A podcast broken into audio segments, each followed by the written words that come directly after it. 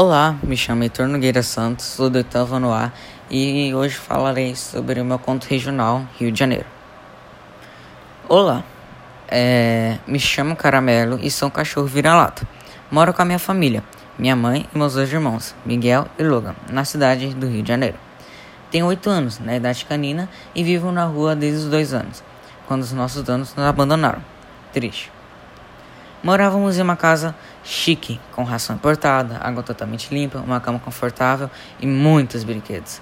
Era realmente um sonho, até nos deixarem no meio desse lugar sujo, pobre e perigoso. Acho que, cham acho que chamam isso de favela. Conheço várias áreas desse lugar. Por exemplo, lá perto da casa do Thiago, um dos meus melhores amigos, tem um beco bem suspeito. Aparentemente vendem drogas, fazem bullying e geralmente aparecem os policiais. Mas nada demais. É uma bagunça. É uma completa bagunça. Aqui é um calor infernal. Todo dia, toda hora é mais de 60 graus, com uma sensação térmica de 80.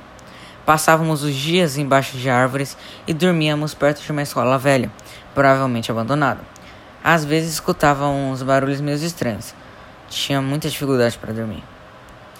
Geralmente tinha os alimentos jogados nas ruas e nos lixões, nos lixões, que eram tanto nojentos e ruins. Mas quando não achávamos, era dias e noites sem comer.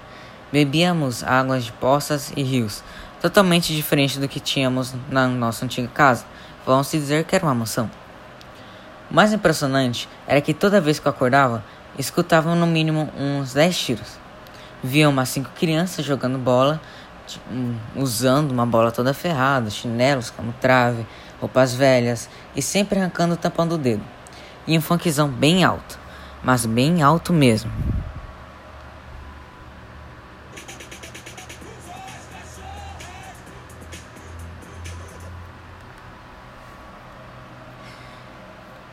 Bem, mudando de assunto, infelizmente, há umas sete semanas atrás aconteceu um pequeno incidente sobre a nossa moradia quer dizer a rua.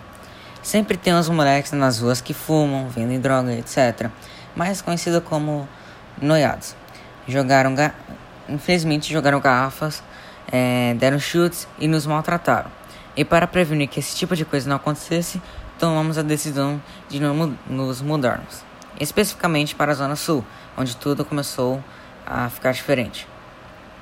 Após um tempo caminhando, finalmente chegamos. E logo de cara já, já percebemos, pelo menos eu percebi, a grande diferença social e econômica das duas áreas, a favela e a Zona Sul, que é a parte mais rica do Rio de Janeiro. Enquanto, enquanto um tem prédios, hotéis de qualidade e bons supermercados, o outro nem preciso comentar. Depois de, depois de conhecermos mais um pouco da Zona Sul, descobrimos o nosso maior desafio que tínhamos que enfrentar: a moradia já que em todas as ruas são lotadas de turistas e moradores. Foram horas procurando um lugar de respeito, de respeito mas sem resultados.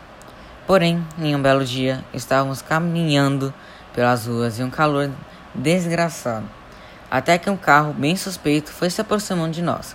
Obviamente ficamos com medo e saímos correndo. Mas, felizmente, nos pegaram. Mas com certeza vocês devem, se, devem estar se perguntando: Ué, mas por que felizmente e não infelizmente? Bom, tenho uma ótima notícia para vocês. Ao invés de tentarem nos sequestrarmos, o que pensávamos que era, é, estávamos apenas que, estavam apenas querendo nos levar a um abrigo para animais chamado Morumbi, onde fomos adotados por uma bela família e hoje é onde estamos morando atualmente.